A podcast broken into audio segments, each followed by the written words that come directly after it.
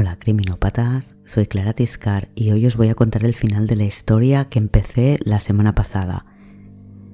Tras este episodio haré un pequeño parón hasta el 30 de junio, por tanto este es el último episodio de mayo.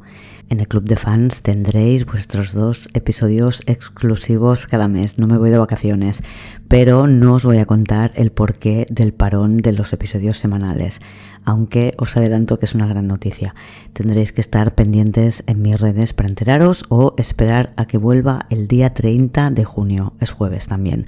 Como siempre, en todas las plataformas para aquellos que no estéis en el club de fans y creáis que me vais a echar mucho de menos, pues quizás es un buen momento para apuntaros. En criminopatía.com barra fans están disponibles en cuanto te apuntas los 10 últimos episodios exclusivos del club. Los más antiguos, tal como pasa con los casos judiciales, se van archivando, pero se van desclasificando a partir de la semana 8 en el club, uno cada 15 días para aquellas personas que pasan del compromiso y son más de aquí te pillo, aquí te mato, está la posibilidad de acceder a los episodios sin cuotas recurrentes. El archivo 1 y el archivo 2, que van del episodio 1 al 10, están disponibles y tenéis toda la info en criminopatía.com barra fan. Esta es la segunda parte del crimen de los Galindos, cuya descripción y protagonistas están tratados a fondo en el episodio 61. La tarde del 22 de julio de 1975, tras apagar un fuego en un cobertizo que usaban de pajar en el cortijo Los Galindos, encuentran a dos personas muertas. Son un trabajador de la finca que es tractorista y su mujer, Pepe y Asunción. Antes han encontrado a la mujer del capataz, Juanita, en su casa con la cabeza destrozada por golpes con una barra de hierro. En el camino de la entrada, siguiendo el reguero de sangre que había dejado en su huida cuando ya le habían disparado, encuentran el cadáver de otro tractorista, Ramón.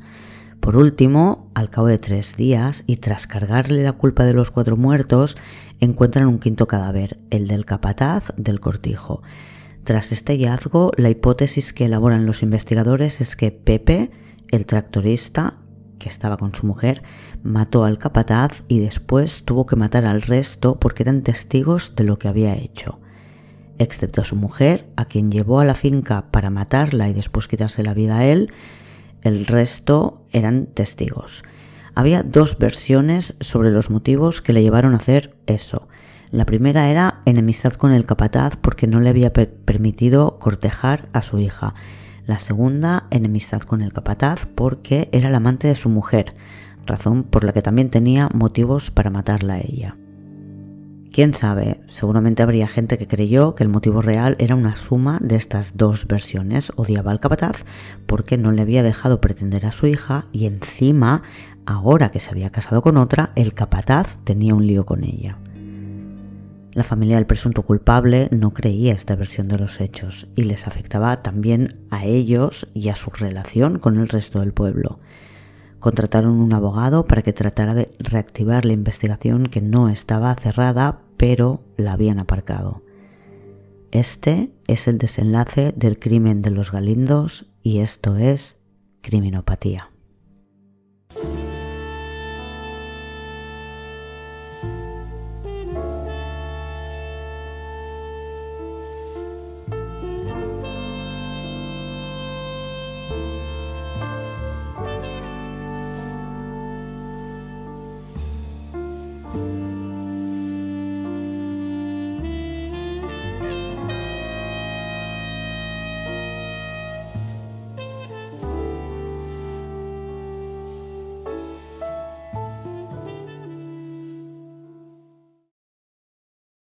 Es 1981 cuando el juez Heriberto Asencio Cantizán aprueba las oposiciones a juez.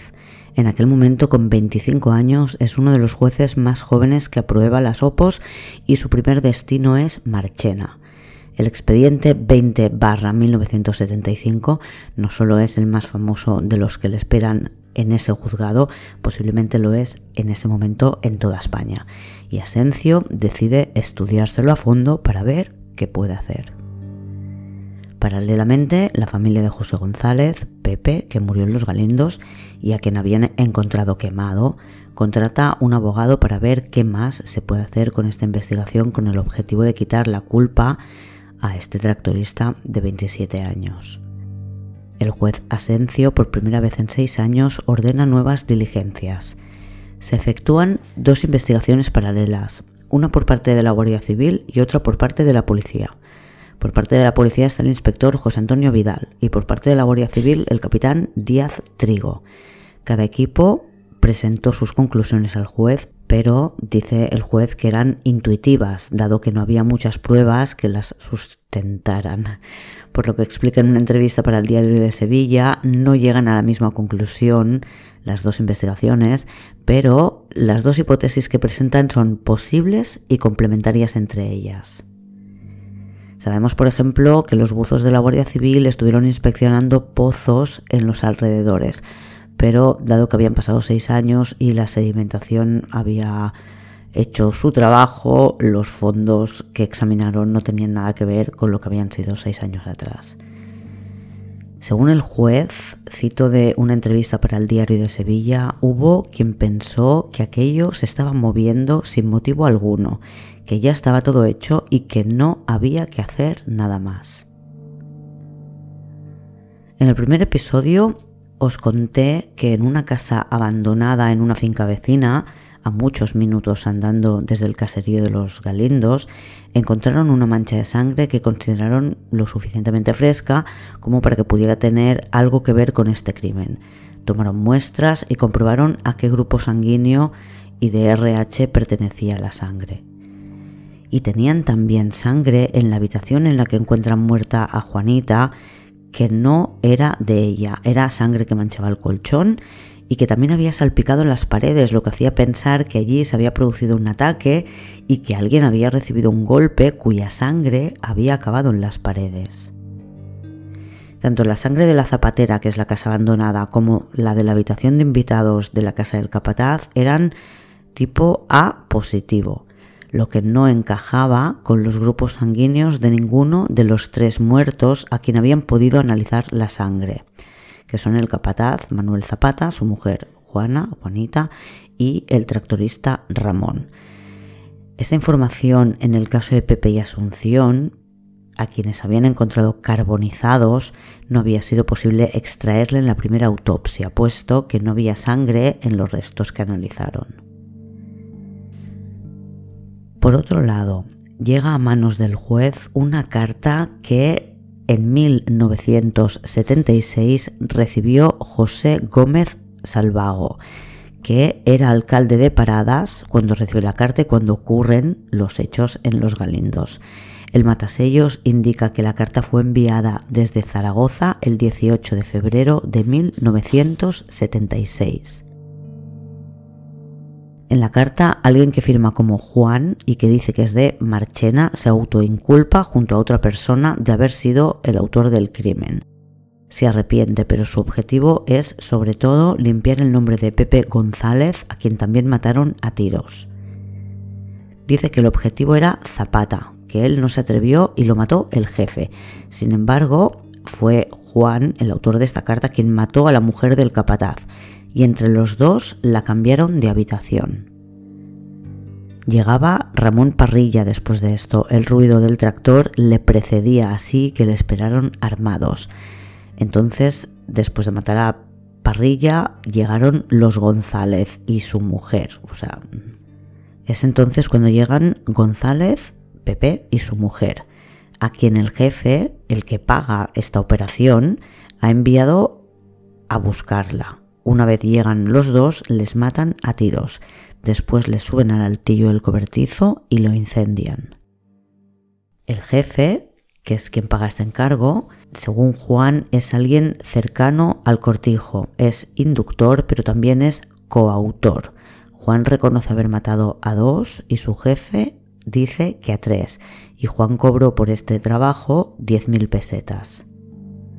Y en esta carta se dan datos que los investigadores todavía no conocen. No se sabe qué pasó con la carta desde que se recibió en 1976 hasta que llega al juez en 1983, porque a pesar de que el alcalde dice que se la dio a la policía, no había llegado a ninguno de los jueces anteriores. Tampoco sé cómo la recupera el alcalde, si es quien la recupera o cómo llega al juez nuevo. Hay más elementos perturbadores en el sumario que dejan muy claro que la investigación había sido muy deficiente. Por un lado, de la escena del crimen se encargaron agentes de un pueblo pequeño que nunca habían tenido que enfrentarse a algo así sin experiencia y ni siquiera protegieron ni aislaron la escena y sus elementos. Por otro lado, tenían que tratar con el propietario de la finca, o mejor dicho, el marido de la propietaria, que era marqués, pero también militar de un grado superior a los de los agentes de la Guardia Civil que le intentaban interrogar. Cuentan que le parecía humillante que personas con una graduación inferior a la suya le preguntaran.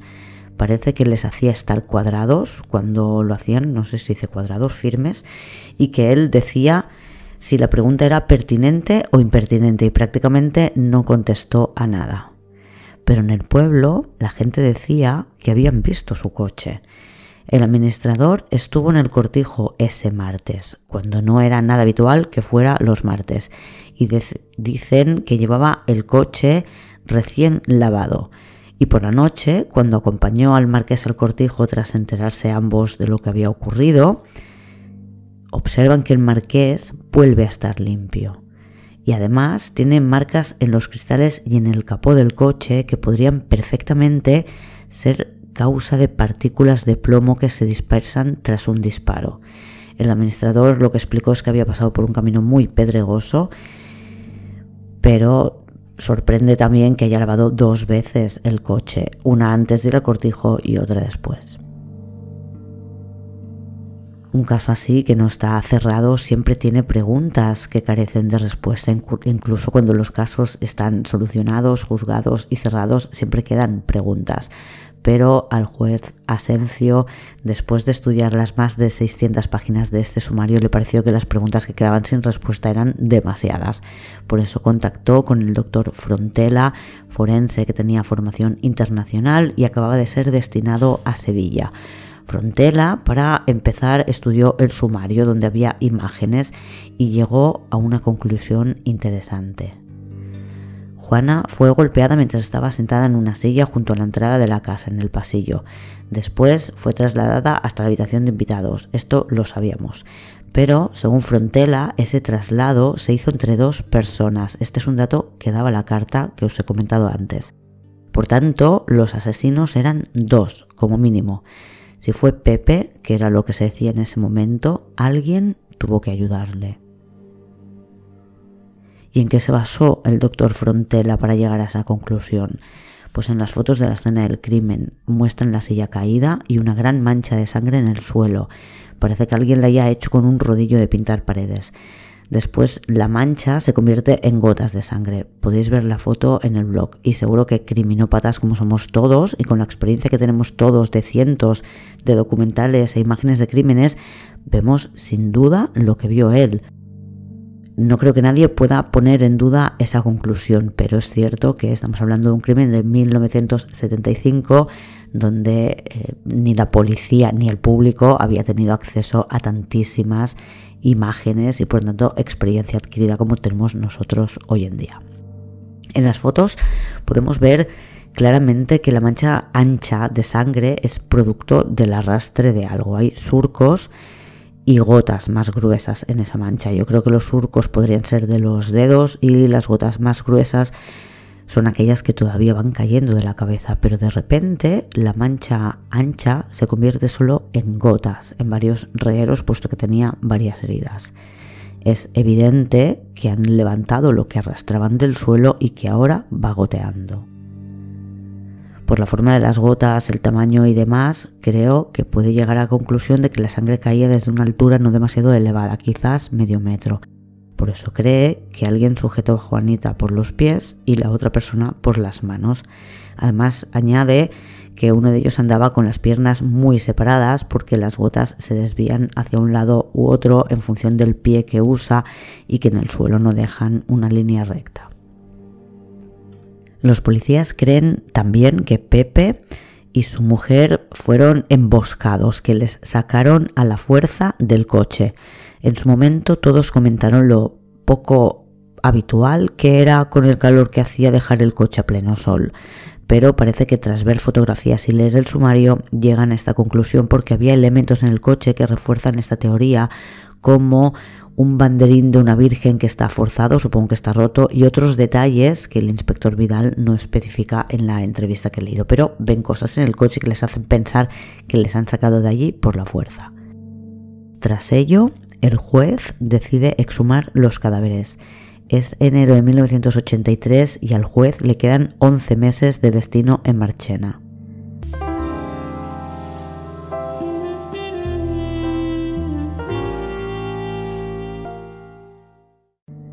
Uno de los objetivos por los que quieren hacer esta segunda autopsia a los cadáveres es determinar qué grupo sanguíneo tenían Pepe y su mujer para poder ver si encajaba con la sangre sin identificar encontrada en casa del capataz y en la finca vecina. Y por supuesto para averiguar la forma de morir del tractorista. En la prensa de la época explican que el grupo sanguíneo lo pueden averiguar por una sustancia la que llaman aglutinias que está presente hasta en las momias y además creen que podrán determinar la distancia a la que dispararon a Ramón Parrilla, porque el plomo deja huellas en el cuerpo y también la estatura y peso de la persona que agredió a Zapata y a su mujer, y con ello comprobar si fue la misma persona. Quieren buscar signos de defensa en los cuerpos. Yo creo que Frontera se encontró con los cuerpos demasiado descompuestos, solo había huesos y que la mayoría de estas cosas que quería comprobar no las pudo comprobar. La exhumación dura tres días y por lo visto hicieron trabajos nocturnos que trabajaban hasta las 12 de la noche. Y la conclusión rápida, porque después se tarda un par de años en dar un informe completo, la conclusión rápida de Frontela es que Pepe González tuvo que morir con la cara destrozada, que lo que le provocó la muerte fue golpes en la cabeza. Además, encuentra señales de que han intentado amputarle los brazos y las piernas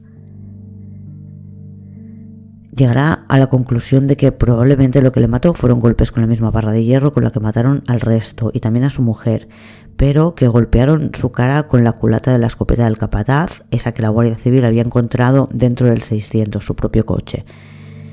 La teoría es que esta escopeta se rompió precisamente golpeando a Pepe.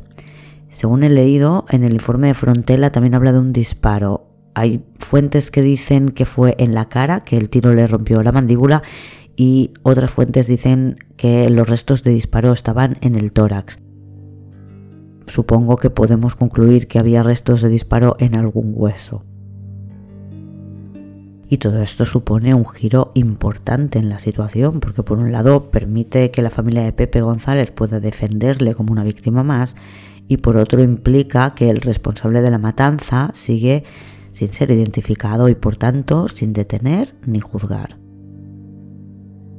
En el cortijo, según un artículo de la BC de agosto de 1975, había trabajando siete hombres ese día.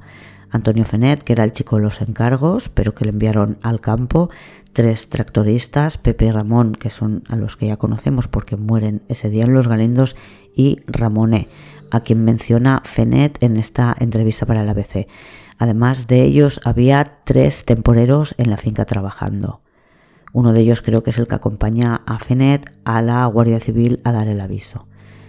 Y una vez se le quita la culpa a Pepe, se empiezan a barajar otras opciones. Antonio Fenet, que en el momento del crimen llevaba cinco años trabajando en los Galindos, es una de ellas.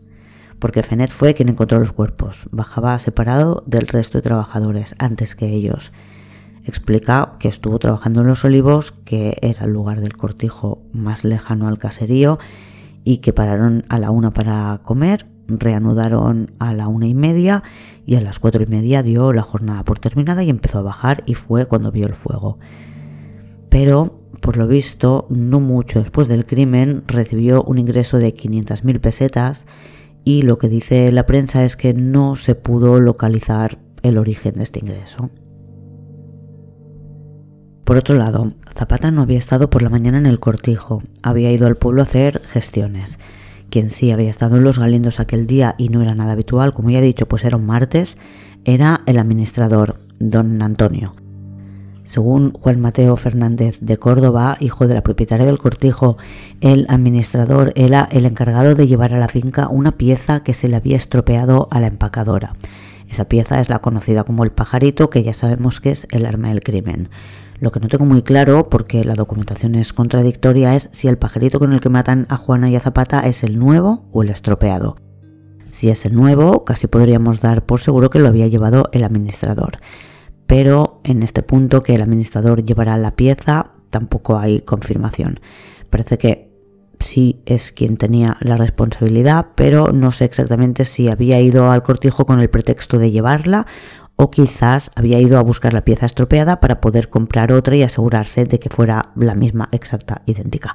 El caso es que el administrador había estado en la finca por la mañana, pero después os hablaré del libro de Juan Mateo Fernández de Córdoba. Se supone que había estado en otras fincas de la familia antes esa misma mañana, pero al autor del libro le dijeron que eso no era cierto. Dice el administrador que venía de otra finca en la que había cogido sandías y que le dejó una a Juanita. Y esto también hubiera sido fácil de comprobar en su momento porque tendrían que haber mirado en casa de Juanita si estaba o no estaba la sandía que dicen el administrador que le había llevado, pero no sabemos si se comprobó. Y mientras el administrador estuvo allí en los Galindos, no coincidió con Zapata porque estaba en el pueblo. Posteriormente, en 1986, morirá un vecino de Paradas, que es alguien que tenía una finca agrícola no lejos de los Galindos, y le cuenta a su mujer un secreto que ha guardado durante años. Por lo visto el hombre cayó de un caballo y tenía heridas graves y sabiendo que iba a morir, le contó a su mujer que el día del crimen de los Galindos, él, por sus tierras, vio a un chico vestido de militar y con las manos manchadas de sangre. Dice que llevaba 10.000 pesetas en la mano y que iba repitiendo, por esto, por esto. Años más tarde se sabe que identificaron a un chico que podría haber sido este militar, pero le hicieron pruebas con los restos de sangre que habían encontrado en la casa de la zapatera y no coincidía con las muestras que tenían. Y el chico este aseguró que tampoco tenía nada que ver, era un chico que era del pueblo y estaba haciendo el servicio militar cuando aquello ocurrió, por tanto encajaba que en aquella época hubiera ido con ese uniforme. Algo que queda por determinar después de esta exhumación de los cadáveres eh, y de que hayan dicho que ya no es Pepe la persona responsable, es saber cuál fue en realidad el motivo del crimen, porque eliminada la motivación pasional, tenemos que encontrar otra motivación.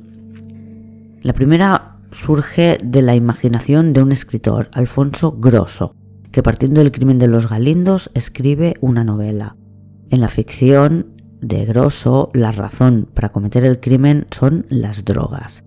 El libro llamado Los Invitados, que quedó finalista del Premio Planeta en 1978, explica que en la finca se cultivaba marihuana y que había una red de narcotráfico internacional y estos narcotraficantes internacionales eran quienes cometían los asesinatos. Después se hizo una película. Por lo visto la película era muy mala. Lola Flores interpretaba a Juana la película no gustó en absoluto ni a la familia de los marqueses ni a los vecinos de Paradas. El autor explicó que lo que él había escrito no tenía por qué ser real, la idea solo nacía de un hecho real y él se inventa una historia.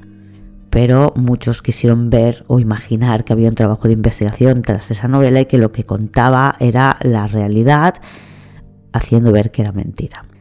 En el pueblo nadie creyó que eso podía ser cierto, dicen que si hubiera habido campos de marihuana se habrían enterado.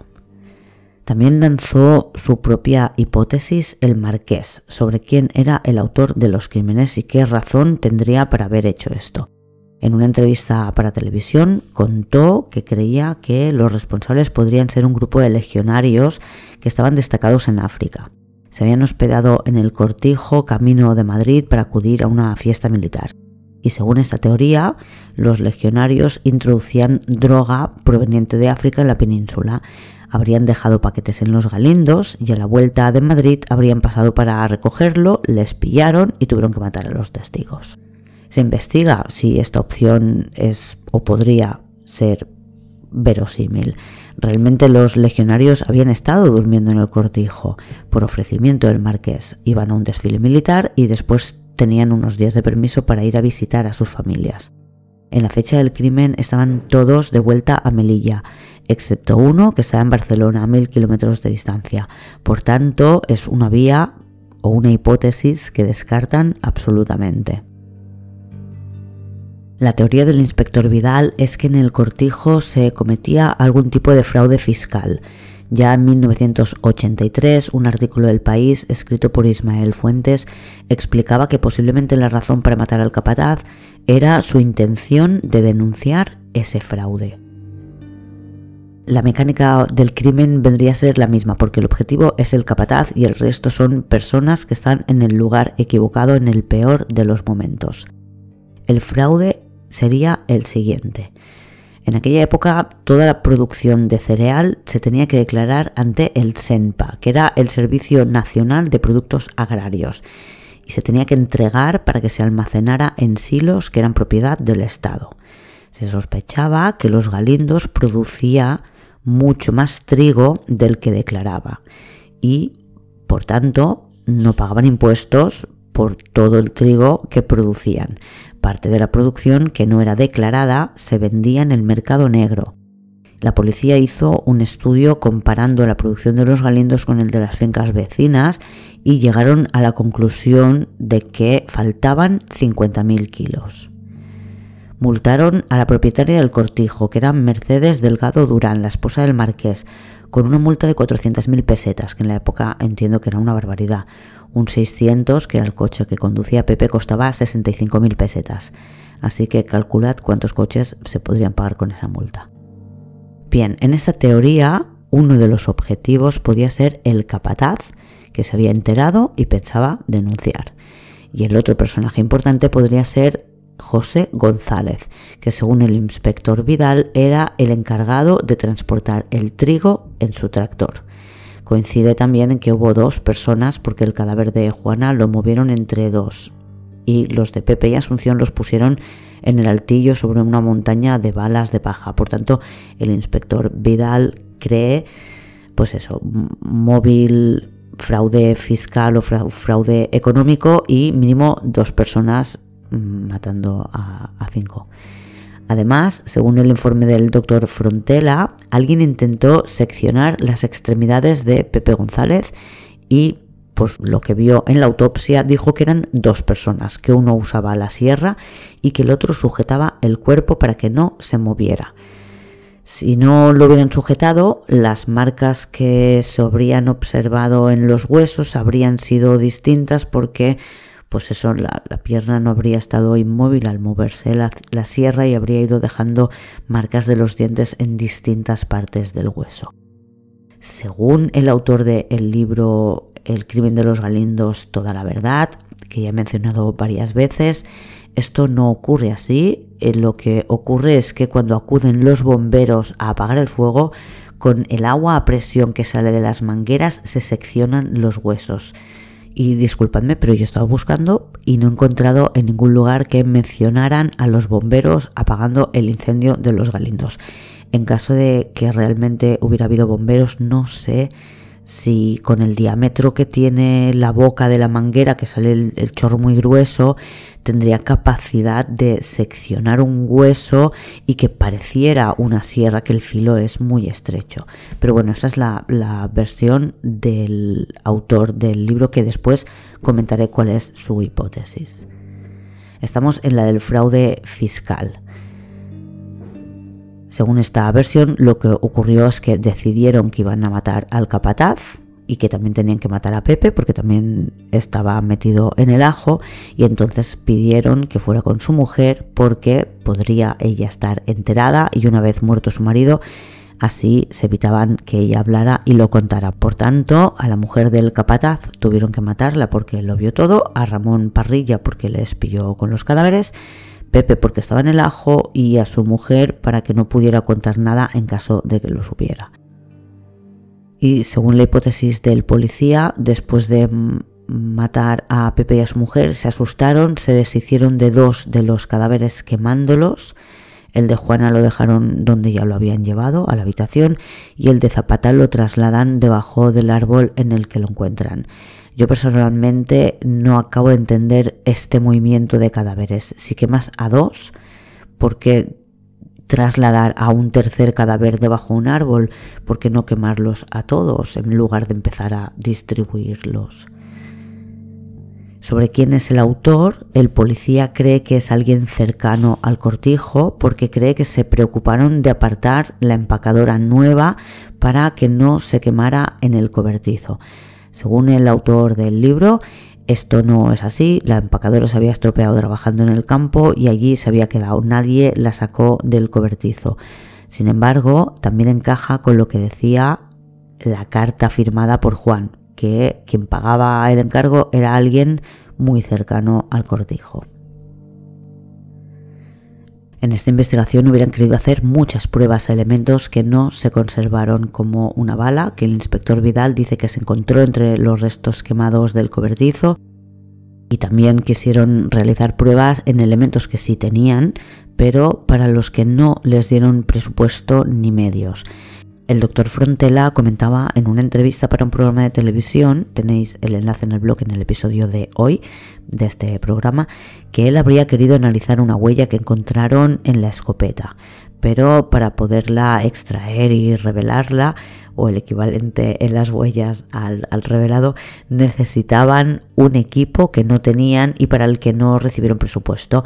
Creo que dice el precio en el reportaje y que por lo que dice era un precio que era perfectamente asumible, podían haberlo hecho. En 1983, el juez Asencio ascendió a magistrado y le destinaron a Las Palmas de Gran Canaria. Un nuevo juez, Diego Marchena, y se hizo cargo del caso, pero se nombra a un juez especial para este expediente. Se lo quitan al juez natural, que era el de Marchena, y nombran al juez Moreno Andrade. Para el juez Asencio aquello era algo inconstitucional, pero nadie se quejó. Hubo también cierta controversia con la muerte del párroco de Paradas, de quien se decía que sabía toda la verdad, porque alguien se la había contado bajo secreto de confesión. Su muerte dio lugar a elucubraciones por si no había sido una muerte natural, pero por lo visto sí lo fue.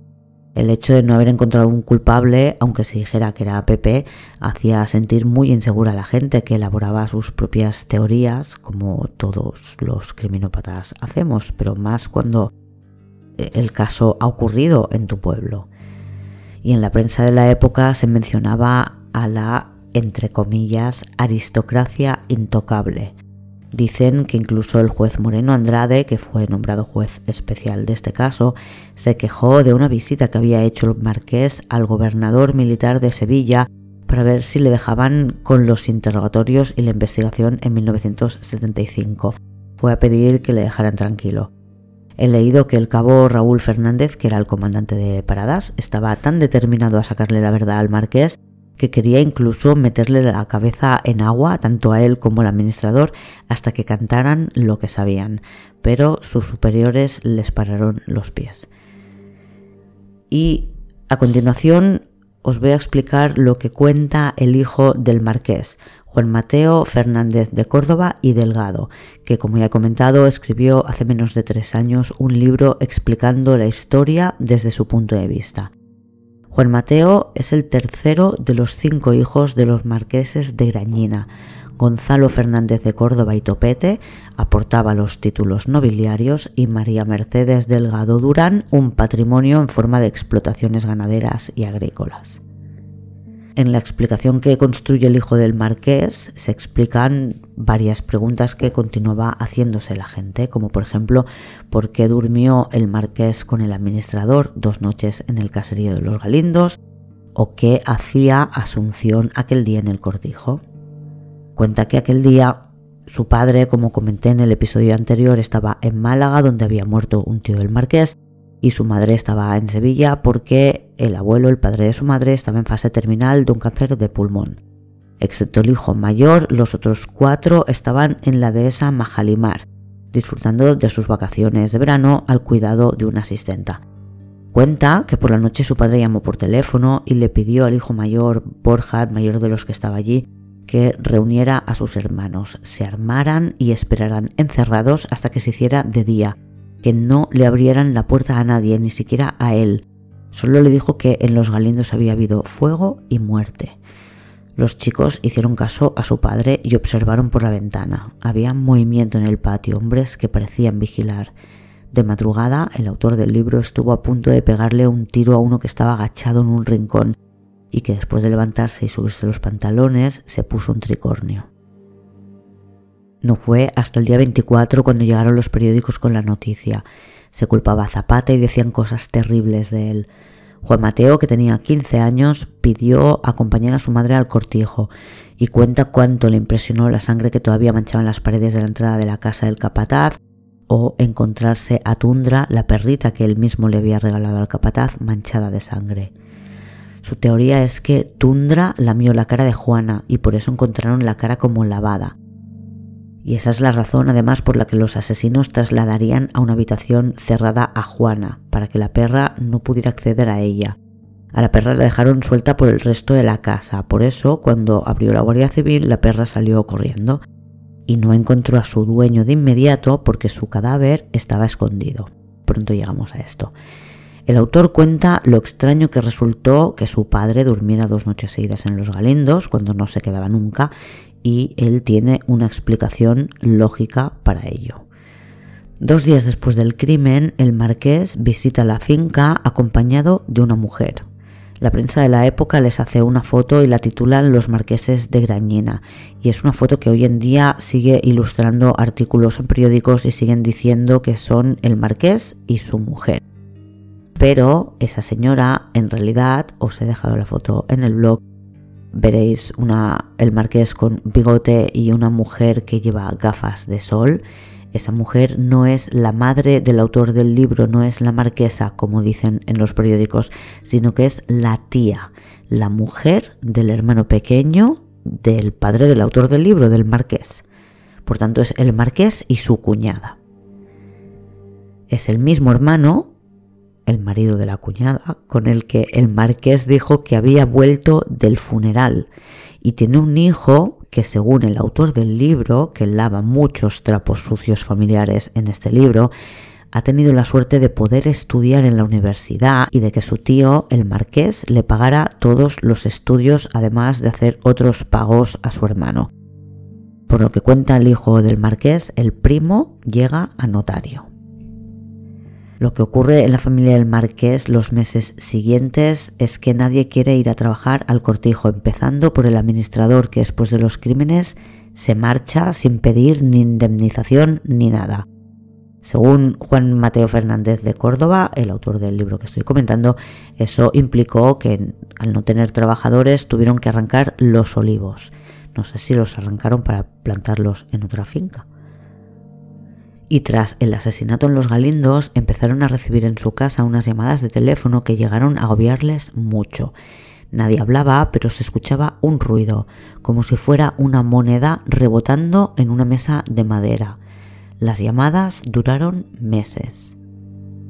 En marzo de 1976, el marqués deja a su familia, le dice a su mujer que quiere separarse y se traslada a Jerez a vivir con su hermana y después de que el marqués se fuera de la casa, las llamadas de teléfono cesaron.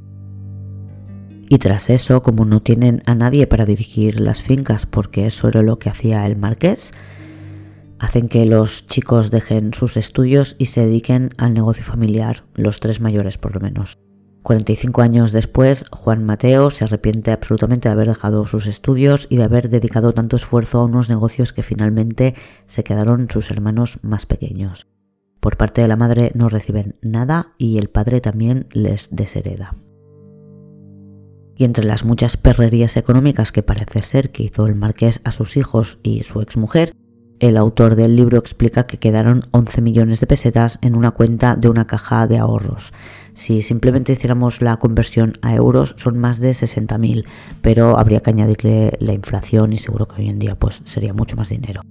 Este dinero es importante para la construcción de la hipótesis que os estoy contando ahora, la del hijo del marqués porque él está de acuerdo en que el motivo fue un fraude, pero dice que no tenía nada que ver con lo del SEMPA. Lo del desvío de trigo lo explica de la siguiente forma. Ya hemos dicho que la familia tenía varias fincas, en una de ellas creaban cerdos ibéricos. Y lo habitual antes de alimentarlos con bellota es empezar a base de pienso. Por tanto, una parte de la cosecha se llevaba al molino que tenían en otra finca y acababa en la dehesa para hacer pienso para alimentar a los cerdos. Desconozco si en ese caso habría habido que informar al SEMPA de esto, si era legal quedarte una parte de la producción para consumo propio, pero según el hijo del marqués esa no era la razón por la que se cometió el crimen, aunque sí que tenía que ver con el dinero, que tenía que ver con ese dinero que estaba en la caja de Utrera, esos 11 millones que parece que nadie los reclamó y para cuando el autor del libro intentó atar cabos, le dijeron que las cuentas expiraban en siete años y que para él, para esa cuenta había pasado un montón de tiempo y no se podía hacer nada, ni conseguir información, ni sacar el dinero, ni nada parecido. Pero volvamos al crimen. El, al marqués la policía lo exculpa pronto porque tiene testigos que le sitúan en Málaga. Pasa el día allí, regresa a Sevilla por la noche en el coche de su hermano Álvaro el que está casado con la tía Luisa, la mujer con la que se fotografía el marqués el día después de los crímenes. El autor de este libro está muy sorprendido con la visita de su tía al cortijo, no solo porque la etiqueten como su madre, sino porque nunca había ido antes al cortijo y su tía, según él, es de las que no da puntada sin hilo. Lo entiende años más tarde, según cuenta, cuando el marqués muere el 10 de abril de 2015, a los 97 años. Y parece ser que cuando Juan Mateo le da la noticia a su madre, en lo que él define como una mañana de tensión porque ha venido precedido de una multa, de un embargo, de unas máquinas entrando en una de sus fincas a abrir un camino que ellos no querían que se abriera, la madre le dice que hay algo que no le ha contado nunca.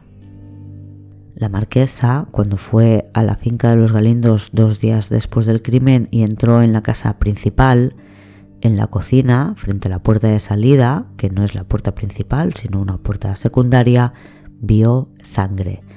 Estaba seca, pero vio que era bastante reciente y sin pensarlo la limpió y solo meses más tarde pensó que quizás podría tener algo que ver con el crimen de los Galindos. Y esto ocurre en 2015, cuando muere el marqués. Pero mucho antes de eso, en 1990, cuando han pasado 15 años desde los crímenes, un día la abuela le explica a Juan Mateo que poco antes del crimen, Zapata dijo que quería ver a don Manuel, el abuelo, que en aquel momento moría de cáncer. La abuela le explicó a Juan Mateo que la marquesa y ella habían ido a la finca a visitar a Juana, que al parecer no se encontraba bien. Remarca varias veces en el libro que la familia de Juana llevaba tres generaciones trabajando para la familia Delgado, no la del marqués, la de su mujer, y que la abuela y su madre la querían mucho. Pues bueno, habían ido a visitarla porque estaba enferma y cuando ya se marchaban en coche, con cierta prisa, porque había que ir a darle la medicación al abuelo enfermo de cáncer, llegaba a Zapata con su coche y les dijo que tenía que ir a ver a don Manuel, que al final don Manuel, el abuelo, era el que había comprado todas esas fincas, era el patriarca de los negocios. Y tenía que verle por una estafa que se estaba llevando a cabo en el cortijo.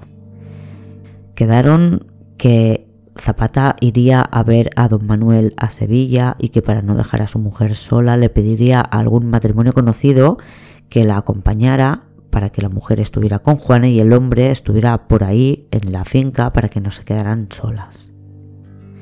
En el momento que la abuela cuenta esto es 1990 y faltan 5 años para que el crimen prescriba. Y no se ha solucionado nada. Y cuando se entera por su madre que en la casa grande, aquella de la que solo tenían llaves el marqués y ella, había sangre, el autor recuerda aquella conversación, los 11 millones de la caja de ahorros de Utrera que creen que son de una estafa y ata el resto de cabos. La madre del autor muere en Sevilla en enero de 2019 y tras eso decide escribir el libro y contar las conclusiones a las que ha llegado. Zapata, que era leal a la familia Delgado, se enteró de lo que estaba haciendo el marqués. Sinceramente, leyendo el libro no me ha acabado de quedar claro, mm, porque repite varias veces muchos datos, siempre los mismos, pero sin embargo esto que me parece relevante lo deja medio explicar y promete un segundo libro. Así que no acaba de quedar claro cuál es la estafa, pero hay una estafa, de la que se entera Zapata. Y decide ir a contárselo al abuelo que está en Sevilla y para asegurarse que no va a estar en el médico ni en el hospital, va por la mañana al pueblo para llamar por teléfono. Pero es el administrador Antonio Gutiérrez, don Antonio, el amigo íntimo del marqués, quien responde al teléfono. Según el autor, Zapata pierde los nervios y le cuenta por teléfono lo que va a ir a decirle en persona a don Manuel por la tarde yo creo que ahí la historia flojea un poco, sobre todo la reconstrucción de los diálogos. Ya digo, el libro no es ninguna maravilla, pero la información es interesante. El administrador avisa al marqués que está en Málaga, pero que se monta en un tren y se planta cerca del cortijo, donde el administrador le recoge en el Mercedes y aparece con un matón al que le han pedido que le deje las cosas claritas a Zapata. O sea, traer al matón es cosa del administrador. En el cortijo encuentran al capataz sentado en una silla vistiéndose y empiezan a hablar con él y según la hipótesis que traza el hijo del marqués, el matón, que es un bestia, da un golpe a Zapata y de un solo golpe lo mata. Y el resto es más o menos como nos lo han contado. En esta hipótesis son Pepe y Asunción, la pareja elegida por Zapata para hacer compañía a su mujer mientras él está en Sevilla y ya sabemos que llegan en el coche y acaban muertos. Cuando se dan cuenta de que el perro lame la cara de Juana, la meten en la habitación y deciden esconder el cuerpo de Zapata en la otra casa, la de la familia, en la que no entra nadie. El autor no lo dice, pero en caso de que esto fuera correcto, fuera verdad que habían escondido el cuerpo, yo creo que tendría sentido que lo hubieran llevado en la silla en la que dicen que probablemente estaba sentado cuando le atacan. Entre dos personas trasladan la silla y tal cual lo meten en un armario. Después de esconder este cadáver, el marqués toma otro tren, se va a Málaga, desde donde vuelve después más tarde con su hermano y duerme esa noche en el cortijo con la intención de deshacerse del cadáver al que esperan poderle cargar los muertos. En este punto de la hipótesis podría encajar con otra carta anónima que recibe la policía y en la que dicen que escucharon hablar del crimen ese día en una estación de tren y en la carta la persona que la escribe envía un billete de tren para demostrar que aquel día tomó ese tren. Aquí es donde entra en juego la tía Luisa, que fue a ver al marqués para que le contara cuál era el plan y ver si era seguro, entiendo, y qué obtenía ella a cambio. Supuestamente le dieron coartada al marqués a cambio de su generosa aportación en la vida de su hermano, la cuñada y los estudios del hijo. Y la segunda noche, cuando la cosa estaba más calmada, fue el marqués y su amigo íntimo, el administrador, cuando sacaron el cuerpo de Zapata para dejarlo debajo del árbol. En ese traslado, según el autor de este libro, es cuando se mancha el suelo de la cocina de la casa. Es la mancha que limpia la marquesa al día siguiente. El marqués y el administrador eligen ese árbol porque no se atreven a ir más lejos con el cadáver ya que se sienten demasiado vigilados. Así no podrán cargarle los muertos a Zapata, pero bueno, los investigadores pensarán que estuvo siempre ahí debajo del árbol. Y este traslado encaja también con un detalle que la policía no ha podido explicar, la hora y la fecha que marca el reloj de Zapata. Según esta hipótesis, con este traslado, dos días después de la muerte, al mover el cuerpo el mecanismo se habría ido moviendo y se habría recargado de modo que el reloj se habría puesto en marcha de nuevo y habría avanzado unas horas y por eso lo encuentran con una hora que es más avanzada a todos los estudios que han hecho de cuánto tarda ese reloj en pararse. Que la tuvieran en un armario en una silla además encajaría con lo de las piernas y la acumulación de sangre que comentaban en el episodio anterior porque estuvo sentado muchas horas después de la muerte. En resumen, el inductor fue el marqués, que según su hijo habría estado presente en los dos primeros asesinatos y el autor fue un matón contratado al que el autor del libro llama Curro y que dice que no sabe quién es. Deduce que Curro deja la escopeta en el coche porque quiere escapar con el 600, pero parece que ha quemado el cuerpo de Pepe con las llaves en el bolsillo y que, y que tiene que huir por el campo de girasoles. Pepe, antes de que le matara, consiguió herir a Curro con una navaja que llevaba y por eso deja su rastro de sangre en la casa de la finca vecina. Pero en julio de 1995 se cumplieron los 20 años y el caso prescribió. Y en julio de 2015 se cumplen los 40 años de esta tragedia sin que nadie haya sido ni siquiera nunca detenido. El caso está prescrito hace 20 años, pero todavía podría intentar solucionarse, aunque fuera alguna iniciativa privada. Para ello es vital poder consultar los documentos de la investigación, pero se han perdido. El juzgado de Marchena, que era donde se amontonaban las cajas de este sumario, junto a cientos más de cajas apiladas, no solo estaba en mal estado el sistema archivo, que parece inexistente, sino también el propio edificio, porque el techo se desploma y deciden trasladar eh, documentación a los archivos de la Consejería de Justicia e Interior de la Junta de Andalucía. Pero cuando se van a cumplir los 40 años, imagino que alguien siente curiosidad por consultar este expediente y descubre que esos archivos no están ahí. No es que se haya perdido una parte, se ha perdido todo. No se hace público si es el único expediente que se ha extraviado o forma parte de un lote mayor. En una entrevista para el diario.es, José Francisco Zapico Verdugo comenta su visión sobre este caso. Fue uno de los policías judiciales que lo investigó desde 1975 y dice que para él es una obsesión. En la entrevista dijo que sabía cómo, por qué y quién, pero que obviamente por, por respeto a la intimidad pues, de las personas que lo hicieron no puede contarlo. Para él la cosa fue un homicidio seguido de cuatro asesinatos. En este artículo dicen que una copia completa del sumario está en poder de Zapico, más de mil folios. Sabe que tiene un tesoro, dice el artículo, y no habría dinero en el mundo para comprarlo. A los galindos le cambiaron el nombre, hoy en día la finca se llama Nuestra Señora de las Mercedes. Y así ha quedado esta historia. Es una de las historias más negras de la crónica negra española que ha quedado sin resolver. Y nada más por hoy, criminópatas, me podéis seguir en Twitter y en Instagram en arroba claradiscar y por allí os iré contando novedades sobre lo que estoy haciendo antes de volver el día 30 y os explicaré la razón de todo esto. Hasta el mes que viene, criminópatas.